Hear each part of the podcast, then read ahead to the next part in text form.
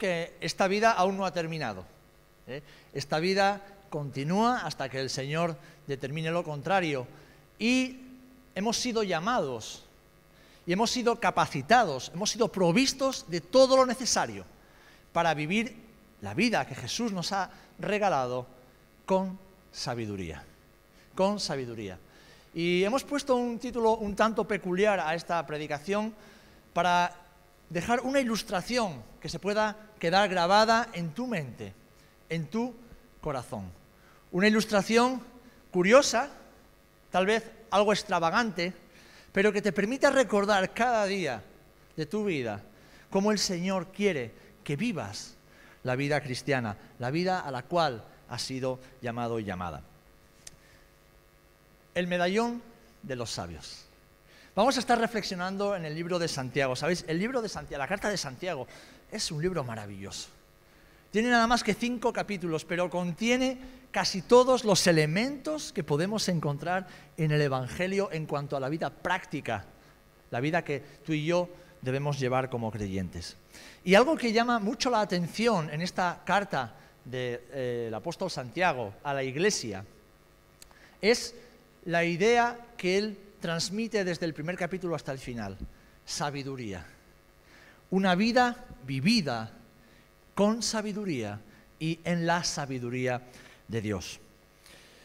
Para saber si somos sabios, solo debemos hacer una cosa, observar nuestra vida, observar nuestras decisiones diarias, estar atentos y ver cómo vivimos cada día y cada uno de nuestros días.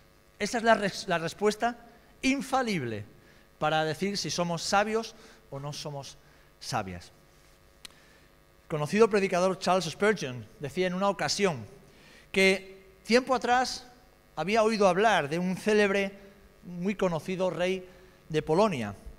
Y este, este rey había hecho grandes hazañas. Era muy conocido porque era un gran militar, conquistador, que llevó a su nación a la prosperidad en todos los sentidos.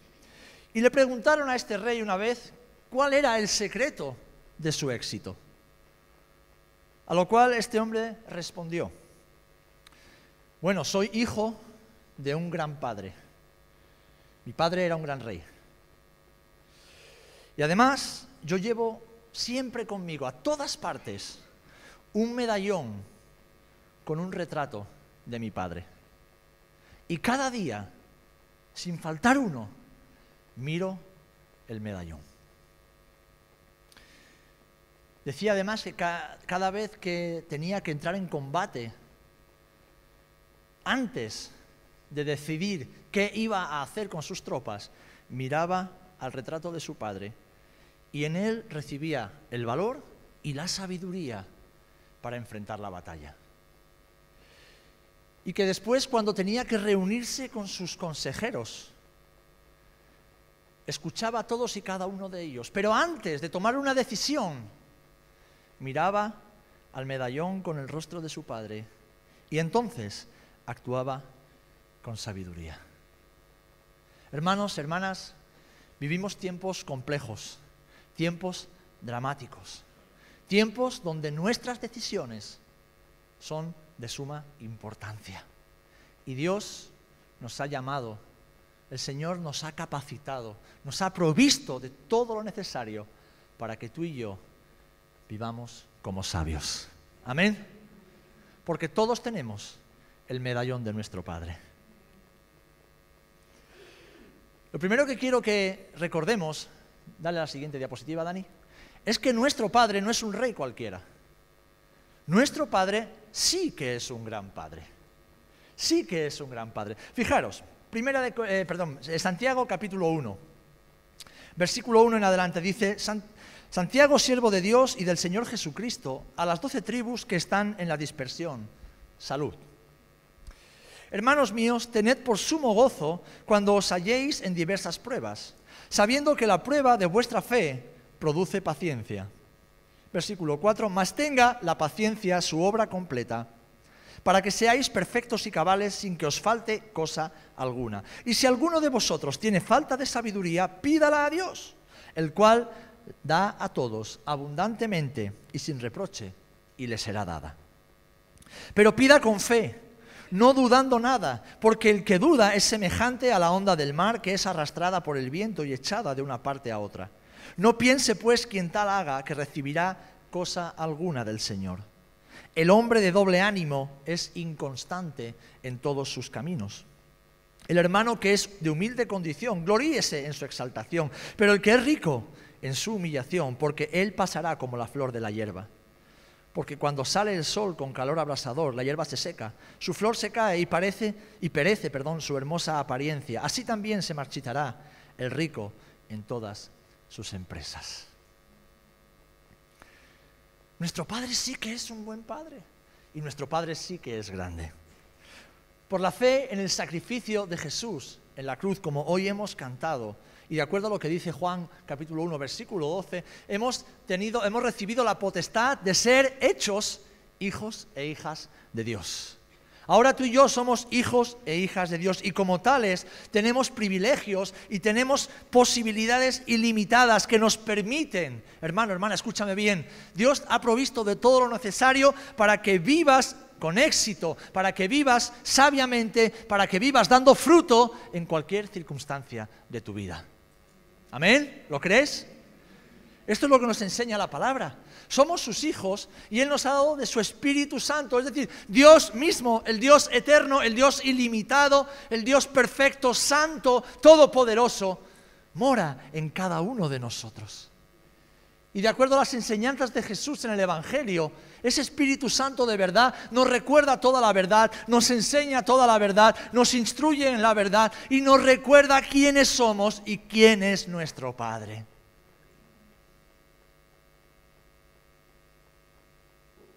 Nos acompaña allá donde vayamos. Así que hermanos, no tenemos excusa para no vivir y disfrutar de la vida plena que el Señor nos ha regalado. No hay excusa para no ser sabios, no hay excusa teniendo el Padre que tenemos para no vivir sabiamente y tomar buenas decisiones conforme a su propósito y a su voluntad. Tenemos su palabra que es la verdad, que es una luz, una antorcha que alumbra nuestro caminar y nuestro entendimiento. Tenemos al Espíritu Santo en nosotros que nos enseña y nos ayuda a comprender la palabra de Dios que es Espíritu. Pero tenemos además la iglesia. Tenemos hermanos y hermanas que nos acompañan en este proceso, que nos aconsejan y cuyo ejemplo nos sirven de guía para caminar sabiamente. Lo tenemos todo. Lo tenemos todo, mis amados hermanos. Y además, tenemos el medallón de nuestro Padre. Tenemos el medallón de nuestro Padre. Queridos, la sabiduría de Dios es la que nos lleva a cumplir con su perfecta voluntad. Y cumplir con la voluntad de Dios para cada uno de nosotros es garantía de una vida llena de propósito y de bienaventuranza. Amén. Bienaventurado literalmente significa doblemente feliz, alguien que ha sido bendecido con una felicidad ilimitada. Y aquellos que hacen la voluntad de Dios son doblemente felices. Amén. Así que te voy a hacer unas preguntas. ¿Quieres que tu vida tenga éxito en Dios? ¿Quieres que tus decisiones sean las correctas? ¿Quieres vivir en la voluntad de tu Padre para este tiempo y en esta generación? Pues mira cada día al medallón de los sabios. Mira el medallón de tu Padre. ¿Quién es tu Padre? ¿Quién es tu Padre? ¿Quién es tu Padre? ¿Y cuál es el medallón del que estamos hablando? Ahí es donde tienes que mirar cada día. Porque en ella encuentras el rostro de Jesús. Y Jesús dijo que quien me ha visto a mí, ha visto al Padre. Lo tenemos todo, amén. Gloria a Dios. Por eso dice Santiago en el versículo 5, y si alguno de vosotros tiene falta de sabiduría, porque todos, todos necesitamos sabiduría, ¿verdad? Así que si alguno tiene falta de sabiduría, pídala a Dios, pídala al Señor, pídala a su Padre, acuda al Padre, el cual da a todos, fijaros qué bonito, abundantemente y sin reproche. Y dice que le será dada, le será dada. Y aquí termina esta primera parte del capítulo 1. Pero fijaros, de repente el apóstol Santiago afronta algo que es común a todos los creyentes de todas las generaciones, las pruebas. Las pruebas, las batallas, las luchas de la vida que todos tenemos que afrontar, ¿verdad? Y aquí aparece de nuevo el rey de la historia. Decíamos que cuando le preguntaron el secreto de su éxito, decía que era porque antes de afrontar una batalla, miraba al medallón de su padre y ahí cobraba valor y recibía sabiduría para saber lo que tiene que hacer. Yo te pregunto, ¿dónde miras tú en medio de tus batallas? ¿A quién miras? ¿A quién buscas? ¿Dónde buscas las fuerzas necesarias y la sabiduría para afrontar las, las, pruebas? ¿A quién acudes? Porque la respuesta a estas preguntas dará sentido a cómo estás viviendo tu vida y al resultado de cómo estás afrontando las pruebas y dificultades que todos, todos afrontamos. Fijaros lo que dice Santiago a partir del versículo 12. Bienaventurado el varón que soporta la tentación o la prueba porque cuando haya resistido la prueba, recibirá la corona de vida que Dios ha prometido a los que le aman. Ahora, cuando alguno es tentado, no diga que es tentado de parte de Dios, porque Dios no puede ser tentado por el mal, ni Él tienta a nadie, sino que cada uno es tentado cuando de su propia concupiscencia es atraído y seducido. Entonces la concupiscencia, después que ha concebido, da a luz el pecado, y el pecado, siendo consumado, da a luz muerte. Amados hermanos míos, no erréis. Toda buena dádiva y todo don perfecto desciende de lo alto, del Padre de las Luces, en el cual no hay mudanza ni sombra de variación. Él, de su voluntad, nos hizo nacer por la palabra de verdad para que seamos primicias de sus criaturas. Gloria al nombre del Señor. Pero hermanos, ¿no es una realidad que muchas veces afrontamos las dificultades en nuestras fuerzas? ¿Que afrontamos las pruebas, las pruebas a nuestra manera? Y que el resultado de hacer esto es el fracaso, la derrota, el agotamiento y la frustración? ¿O me pasa solo a mí? Nos pasa a todos, ¿verdad? Luchamos muchas veces a ciegas y vivimos confundidos, desorientados y con ansiedad. No identificamos a nuestros enemigos y entonces lo fácil siempre es buscar a un enemigo externo cuando lo que hemos leído aquí en Santiago es que Dios no nos tienta porque Dios no puede ser tentado por el mal. ¿Dónde está nuestro peor enemigo según Santiago? Aquí, aquí. Nuestro yo, que como veremos después se cree mucho más sabio de lo que es, cree que con su propia sabiduría puede pelear las batallas de Jehová. Y eso es imposible. Eso es imposible. Y yo creo que esto sucede en muchas ocasiones, hermanos, porque aunque hemos oído mucho acerca de Dios y tal vez hemos leído mucho y estudiado mucho acerca de Dios, no lo conocemos en la intimidad. Podemos ser los mayores teólogos expertos en Dios y las ciencias bíblicas y no tener la más mínima intimidad con el Dios de la palabra. Yo conozco a mucha gente así. Conoce la Biblia de cabo a rabo pero toman decisiones que son completamente antibíblicas y llevan una vida completamente alejada de la palabra, de la lógica incluso racional de una persona cuerda en su sano juicio.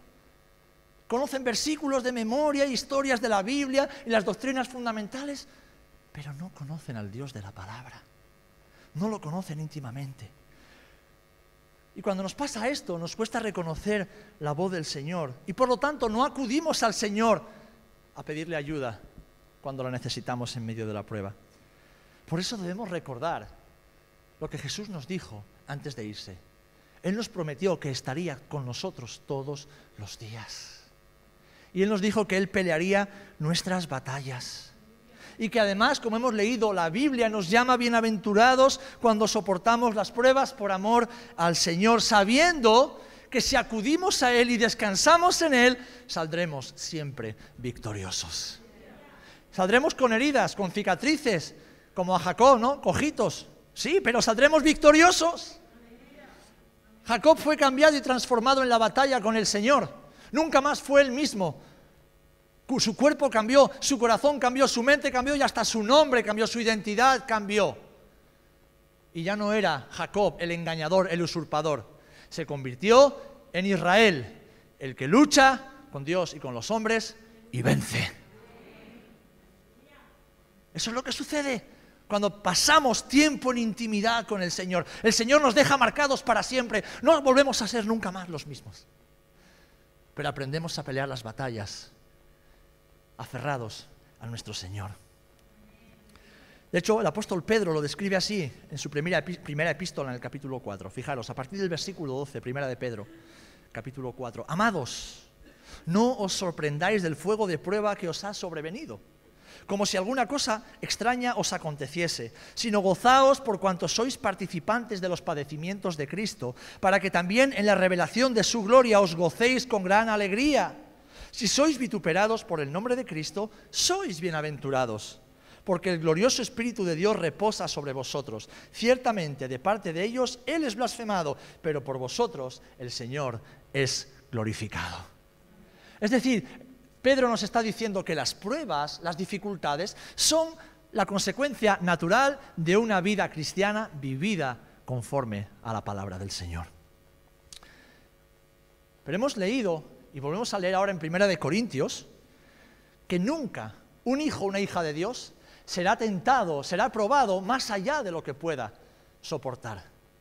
¿Cuántas veces decimos, eh, y lo decimos, ay Señor, no puedo más? Es la oración más necia que podemos hacer. ¿Cómo que no puedes más? En tus fuerzas no puedes más desde el principio, lo que pasa es que no te has enterado. Pero en el Señor, claro que puedes más. Con el Señor de tu parte y tú de parte del Señor, claro que puedes más, porque el Señor nunca te va a permitir atravesar algo que Él no te haya capacitado para soportar. Y además, el Señor nunca te va a permitir entrar en algo sin que Él esté a tu lado. Otra cosa es que tú y yo nos metamos en algo habiendo dejado a Dios al margen de nuestra decisión. Eso es otra cosa. Y ahí sí pagamos las consecuencias de nuestra necedad. Pero si actuamos y vivimos en sabiduría, mirando el medallón de nuestro Padre, en medio de la prueba, en medio de la batalla, si acudimos al Señor cada día, si acudimos a su palabra, en medio del fuego de la prueba, tenemos por seguro que el Señor nos sacará siempre en victoria. Dice Primera de Corintios 10:13, no os ha sobrevenido ninguna prueba que no sea humana pero fiel es Dios que no os dejará ser probados más de lo que podáis resistir, sino que dará también juntamente con la prueba la salida para que podáis soportar. Así que, amados hermanos, en medio de la prueba debemos mirar a nuestro Padre Celestial y pedirle siempre sabiduría y fuerza de lo alto para resistir y triunfar. Y esto el rey David lo hizo constantemente y lo ha dejado escrito para nuestro ejemplo y edificación en los salmos. El Salmo 34, que es uno de los más famosos precisamente por esta temática, dice así, versículos del 4 al 8, Salmo 34 del 4 al 8. Dice, busqué a Jehová y él me oyó y me libró de todos mis temores. ¿Saben cuántos cristianos hoy día viven con temores, viven con traumas, viven con inseguridades? Que si un día me hicieron esto, que si un día me abandonaron, que si un día me traicionaron, que si un día me dañaron, que si un día me dejaron fuera. Y, y viven su vida condicionada por cosas que pasaron en el pasado. Busca al Señor y Él te librará de todos tus temores. Y dice que los que miraron a Él fueron alumbrados y sus rostros no fueron avergonzados. Este pobre clamó y le oyó Jehová y lo libró de todas sus angustias. El ángel de Jehová acampa alrededor de los que le temen y los defiende. Gustad y ved que es bueno Jehová. Dichoso el hombre, la mujer que confía en Él. Qué gloriosa, qué gloriosa declaración del rey David. Busqué al Señor y el Señor me oyó y Él me libró de todo aquello que me angustiaba y me atemorizaba. Aleluya. Hermano, hermana, en la prueba, acude y mira el medallón de tu Padre. Allí encontrarás la sabiduría y la fuerza. Pero de nuevo acudimos al rey de la historia, y vemos que en otra ocasión narra que sus decisiones fueron sabias porque tenía a un grupo de personas a su alrededor, sus consejeros. El hombre sabio es el que siempre tiene consejeros a su alrededor. Y eso lo enseña la palabra. En la multitud de consejeros está la seguridad, está la sabiduría, está la victoria. El hombre que nunca pide consejo es un hombre necio que está abocado a repetir una y otra vez sus errores y a fracasar y empecinarse en su fracaso. Y la palabra nos advierte en cuanto a esto. Pero hermanos, tenemos el medallón de nuestro Padre, tenemos al Espíritu Santo, tenemos a la Iglesia, no tenemos excusas. Podemos vivir en sabiduría. Amén. Dale la siguiente. La siguiente. Te has, esta te la has saltado, Dani, no estabas atento. ¿Eh? No has sido sabio esta vez.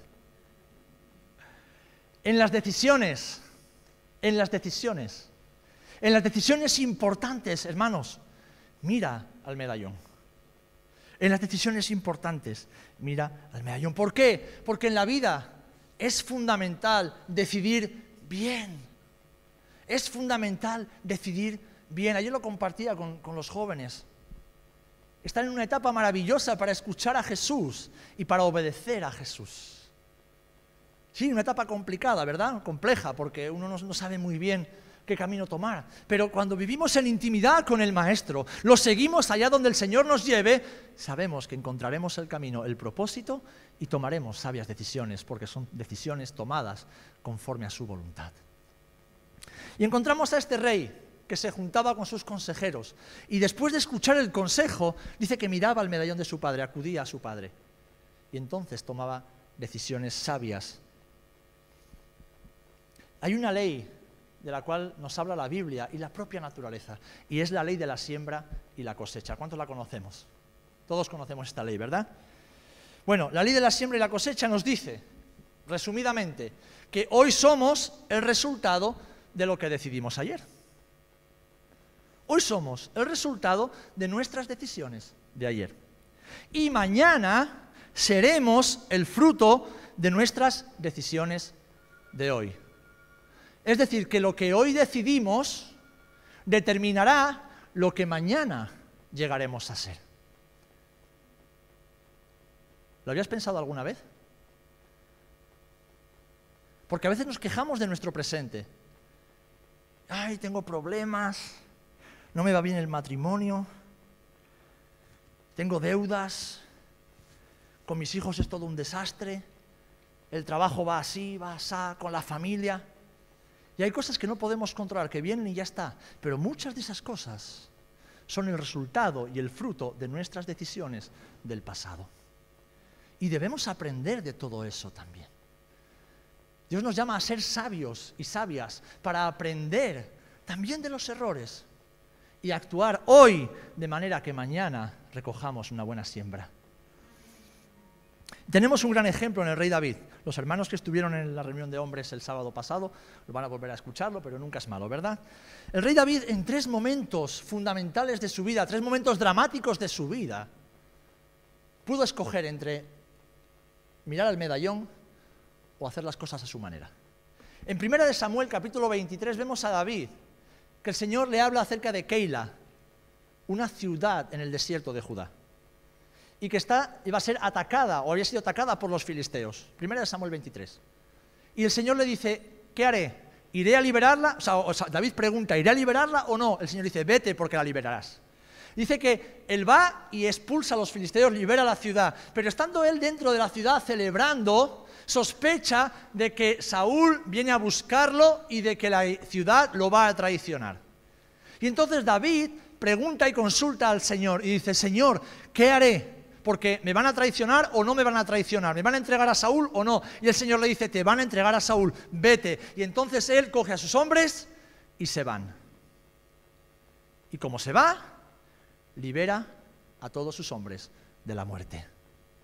Vemos en Primera de Samuel también, capítulo 30, 30, versículos 6 al 8 y el versículo 19, vemos cómo David estaba merodeando, haciendo, eh, peleando batallas, y cuando estaba su mujer, sus hijos y toda la gente de sus eh, soldados en Siclag, vinieron los amalecitas dice que asaltaron y lo saquearon todo y, quemaron a fuego la ciudad y se llevaron a la mujer, los hijos y el ganado, se lo llevaron todo. Cuando vuelve David con sus hombres, se encuentra que no tenían nada. Dice que los hombres empiezan a entristecerse, empiezan a llorar y de repente empiezan a acusar a David.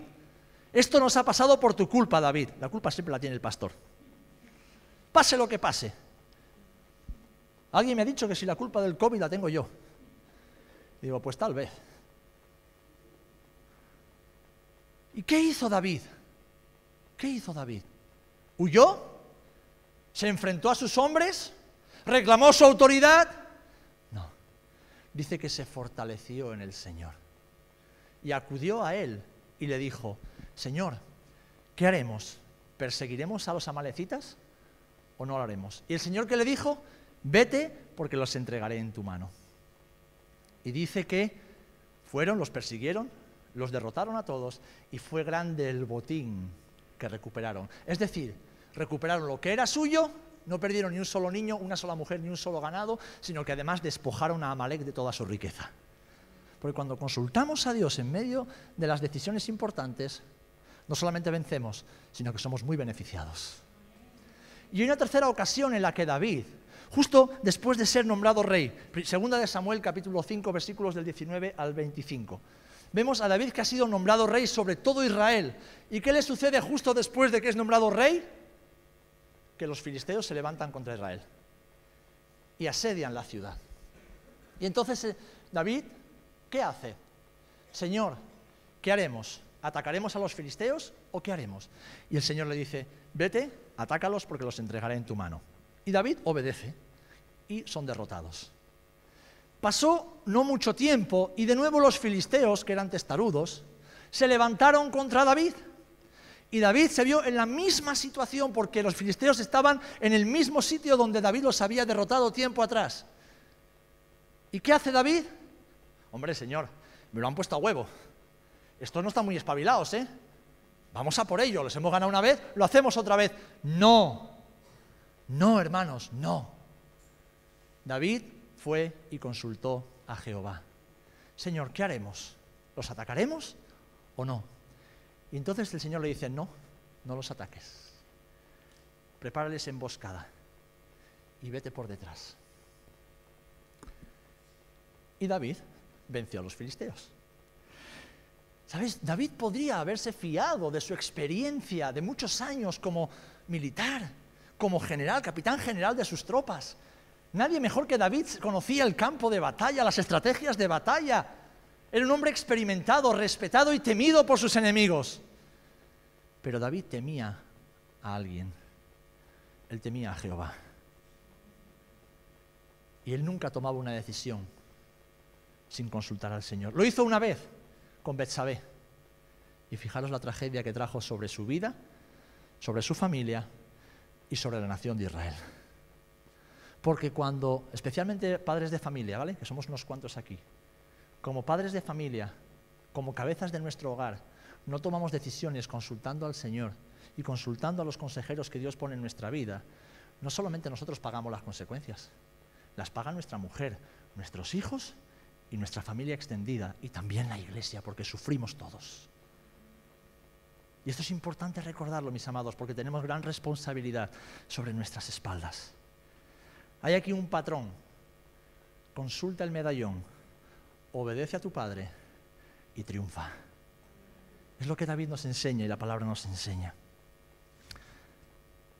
Amados, nuestra sabiduría humana, y esto lo vemos aquí también en Santiago, no nos sirve para vivir exitosamente en la vida cristiana. No nos sirve, no nos sirve. De hecho, fijaros, en el capítulo 3, versículo 13 y 18 dice así, ¿quién es sabio y entendido entre vosotros? Muestre por la buena conducta, es decir, por las buenas decisiones, en sabia mansedumbre, su sabiduría. Pero si tenéis celos amargos y contención en vuestro corazón, si os jactáis, no mintáis, no mintáis a la verdad, dice Santiago, porque esta sabiduría no es la que desciende del cielo, sino terrenal, animal y diabólica. Porque donde hay celos, donde hay contención, allí hay perturbación y toda obra perversa. Pero la sabiduría que es de lo alto es primeramente pura, después pacífica, amable, benigna, llena de misericordia y de buenos frutos, sin incertidumbre ni hipocresía. Y el fruto, siembra y cosecha, y el fruto de justicia se siembra en paz para aquellos que hacen la paz. Hermanos, hermanas, nuestra sabiduría humana no sirve para la vida cristiana. No sirve. Las experiencias son buenas y necesarias, pero, como decía Salomón, Proverbios 3, del 3 al 8, fíate del Señor de todo tu corazón y no te apoyes en tu propia prudencia. Reconócelo en todos tus caminos y Él enderezará tus veredas. No seas sabio en tu propia opinión, teme al Señor y apártate del mal, porque será medicina a tu cuerpo y refrigerio para tus huesos. Hay sanidad emocional, física y espiritual cuando vivimos en obediencia al Señor, cuando vivimos sujetos a la voluntad de Dios, consultando al Señor cada día. Vivimos tiempos difíciles, amados, así que es tiempo de tomar decisiones importantes, difíciles, pero decisiones sabias. Y para ello debemos mirar al medallón de nuestro Padre cada día, que es el medallón de los sabios. Y me gustaría concluir viendo rápidamente unos consejitos que Santiago nos da a partir del capítulo 2 eh, en adelante. Él nos da unos consejos para vivir con sabiduría. Adelante, Dani. Consejos que los encontramos en la palabra y que se repiten desde el principio de la escritura hasta el final. Y los menciono brevemente porque son sencillos, pero cuando los ponemos en práctica en nuestra vida, traen fruto, fruto de justicia, fruto de paz, fruto de bendición y fruto de prosperidad. En el capítulo 2, fijaros lo que dice, amonestación contra la parcialidad. ¿Qué es la parcialidad?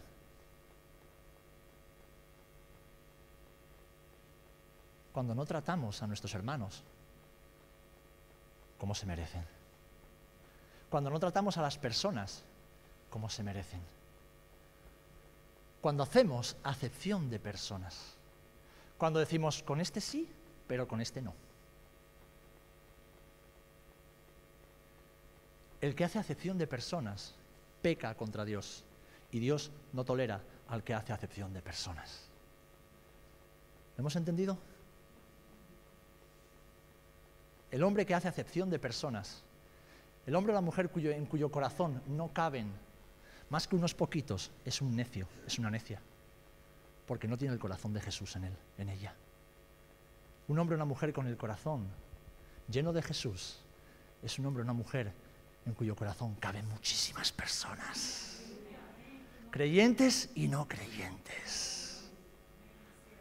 hay lugar para todos aquellos. Y fijaros que no lo voy a leer para no tomar más tiempo, pero el apóstol Santiago está reprendiendo a la iglesia porque dice que entraba uno elegante con un anillo de oro y los hermanos decían, siéntese aquí, siéntese aquí en las primeras filas. Y entonces entraba un pobre, oliendo mal, harapiento, y lo dejaban de pie en la puerta. Yo te hago una pregunta, ¿con quién te juntas tú? ¿Con los que te pueden devolver los favores?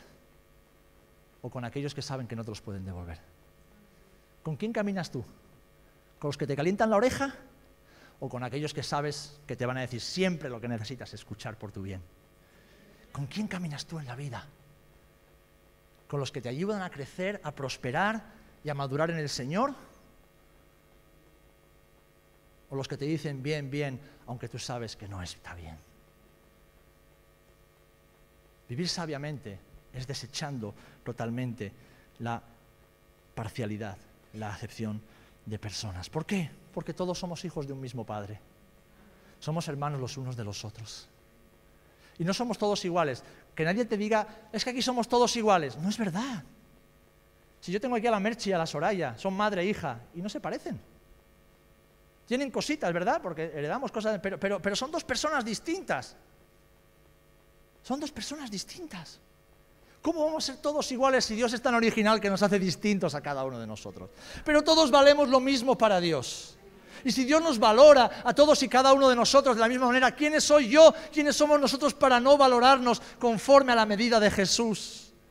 ¿Quiénes somos nosotros para mirar al hermano o hermana por encima del hombro? ¿Quiénes? Eso es pecado, mis amados. Y Santiago lo condena y la palabra también. Así que el Señor nos llama a vivir sabiamente amándonos, cuidándonos y respetándonos. Un poquito más adelante, en el capítulo 3, para no tomar mucho más tiempo, nos habla de algo que a todos nos gusta usar desde que nos levantamos hasta que nos acostamos.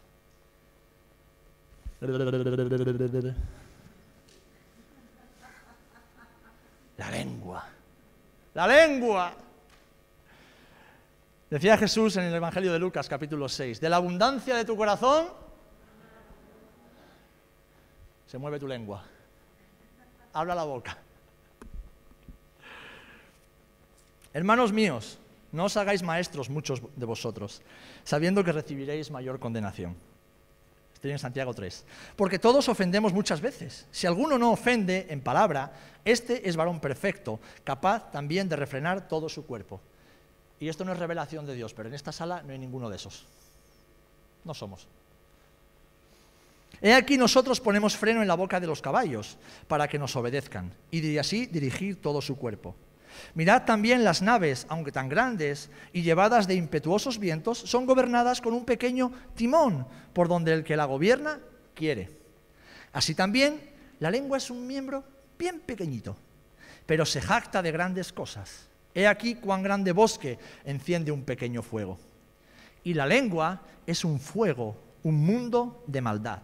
La lengua está puesta entre, entre, nuestros miembros y contamina todo el cuerpo e inflama la rueda de la creación y ella misma es inflamada por el infierno. ¡Wow!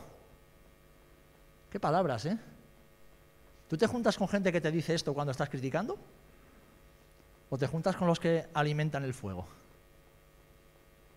Porque toda naturaleza de bestias y de aves y de serpientes y de seres del mar se doma y ha sido domada por la naturaleza humana, pero ningún hombre puede dominar la lengua, que es un mal que no puede ser refrenado, llena de veneno mortal. Con ella bendecimos al Dios y Padre, y con ella maldecimos a los hombres que están hechos a la semejanza de Dios. De una misma boca proceden bendición y maldición. Hermanos míos, esto no debe ser así.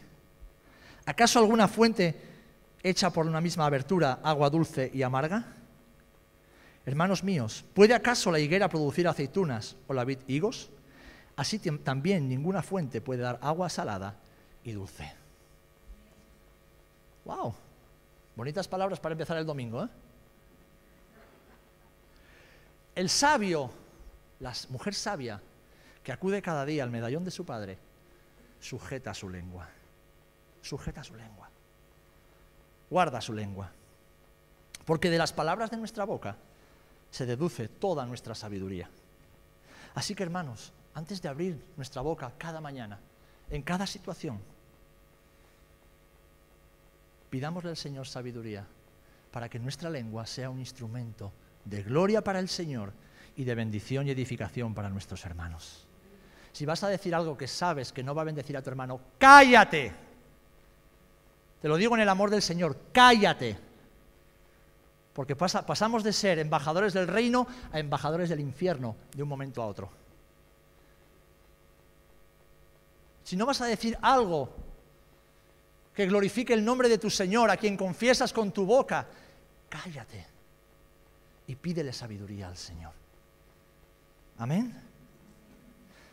Pídele al Señor que tu lengua sea un instrumento de edificación y gloria y no una espada afilada que destroza todo lo que pasa a su alrededor. Pídele al Señor sabiduría. El capítulo 4 vemos algo interesante también. Tercer consejo. ¿Cómo es nuestra relación con el mundo? ¿Cómo nos relacionamos con el mundo? Fijaros que Santiago va tocando todos los palos, ¿eh? Y yo voy terminando. Y yo solamente quiero resumir esto. Un hombre o una mujer sabia, sabio en el Señor, no sirve a dos señores. No vive con una patita en el reino y otra patita en el mundo. No vive entre dos aguas. ¿Saben por qué? Porque un hijo o una hija de Dios que conoce al Dios de la luz sabe que todo, todo, todo, tarde o temprano, acaba saliendo a la luz. Todo, todo. Ante Dios estamos desnudos. Y si vivimos con una patita por aquí y otra patita por allá, y no nos arrepentimos de ello, que es hipocresía y falsedad, el Señor al final no solamente nos desnuda, sino que nos expone. Ahora, no lo hace para avergonzarnos, lo hace para que nos sane, lo hace para sanarnos, lo hace para restaurarnos, lo hace porque tiene misericordia de nosotros y no quiere que nos perdamos en nuestro pecado. Pero ¿cómo es nuestra relación? ¿Eh? ¿Qué comunión tenemos con las cosas del mundo? ¿Cómo nos relacionamos con las cosas de este mundo? Con lo que construimos con nuestras manos. ¿Qué hacemos de ello? ¿Lo hacemos nuestro Dios o lo hacemos un instrumento para la gloria de Dios? Un poquito más adelante nos da el cuarto consejo y habla acerca del juicio. Vivir sabiamente no es solamente buscar a Dios en medio de las pruebas, buscar a Dios a la hora de tomar decisiones, es también cómo vivimos en relación con los demás. Vemos que dice, hermanos, no murmuréis los unos de los otros. El que murmura del hermano y juzga a su hermano, murmura de la ley y juzga a la ley. Pero si tú juzgas a la ley, no eres hacedor de la ley, sino juez. Uno solo es el dador de la ley que puede salvar y perder. Pero tú, ¿quién eres para juzgar a otro? Un día decía Lloyd algo muy acertado. Cuando alguien nos juzga, a que nos sentimos juzgados. Hermano, no me juzgues. Pero que cuando juzgas no te sientes juez. No nos sentimos jueces cuando juzgamos. No, no, es que, es, que es lo que yo creo, es lo que yo opino. Lo veo muy callados ahora. Dice la palabra que con la misma medida que juzgamos, seremos juzgados. Así que antes de emitir un juicio contra un hermano, una hermana, debemos pedirle sabiduría al Señor para entender qué es lo correcto. Y debemos recordar esto. ¿Quién te ha hecho a ti? ¿Quién me ha hecho a mí juez de nada ni de nadie? ¿Quién? ¿Quiénes somos nosotros para juzgar a nadie? Si juzgando a otros, estamos juzgándonos a nosotros mismos y estamos juzgando a Dios, que es el que ha dado la ley. Así que hermano, cuando no comprendas algo, no juzgues, pregúntale al Señor, acude al Señor. Y termina la epístola hablando de algo que es tan fundamental para nosotros. Una vida sabia es una vida que se vive en oración. Una vida que se vive en oración. Y la oración produce paciencia en nuestras vidas. Lo vemos en el capítulo 5, versículos del 1 al 20. Y dice así, no voy a leerlo todo un poquito. Por tanto, hermanos, tened paciencia hasta la venida del Señor. Mirad cómo el labrador espera el precioso fruto de la tierra, aguardando con paciencia hasta que reciba la lluvia temprana y la tardía. Tened también vosotros paciencia y afirmad vuestros corazones, porque la venida del Señor está cerca. Versículo 16, confesaos vuestras ofensas unos a otros y orad unos por otros para que seáis sanados. La oración eficaz del justo puede mucho. Debemos orar como conviene, en el Espíritu, en la voluntad de Dios, esperando pacientemente por su respuesta y sometiéndonos siempre a su voluntad. Hemos sido llamados a vivir sabiamente, acudiendo a la palabra del Señor, acudiendo al lugar de la oración, pidiendo el consejo a aquellos que Dios ha puesto a nuestro lado, para desechar toda parcialidad de nuestras vidas, para vivir sujetando nuestra lengua, para vivir velando por nuestra vida y sabiendo qué lugar ocupamos en relación con el mundo, para desechar todo juicio y para ser pacientes y orar. Hemos sido llamados a acudir a la palabra del Señor para, en medio de las pruebas, dar gloria a Dios y pedirle sabiduría y fuerza. Y hemos sido llamados a vivir una vida sabia, acudiendo a la palabra del Señor cada día para tomar decisiones. ¿Saben? Y ya he concluido con esto. Me duele constantemente ver a hermanos y hermanas en la fe a los cuales amo con todo mi corazón padecer y sufrir las consecuencias de malas decisiones. Me duele. Me duele, porque muchas veces ya con los años y la experiencia vas viendo lo que va a pasar, pero no piden consejo, no acuden al Señor, no van a la palabra, son sabios en su propia opinión. Y al final pagan las consecuencias. Y las sufrimos todos, las sufrimos todos. Hermanos, hermanas, estamos en tiempos donde los sabios tenemos que ser aún más sabios, donde tenemos que tomar decisiones cada día, en cada momento, que van a determinar nuestro futuro, cercano y lejano también. Y para eso, como el rey de la historia, tenemos el medallón de nuestro Padre. Tenemos la palabra. Tenemos al Espíritu Santo. Tenemos a la iglesia. Y tenemos también las experiencias de nuestros propios fracasos. Acudamos a todo ello. Acudamos a todo ello. Y vivamos sabiamente la vida que Jesús nos ha regalado.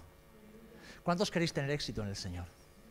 ¿Cuántos queréis ver prosperar vuestra vida espiritual y personal? ¿Cuántos queréis ver prosperar vuestras casas, vuestros trabajos, vuestros negocios? ¿Cuántos? Todos queremos eso, ¿verdad?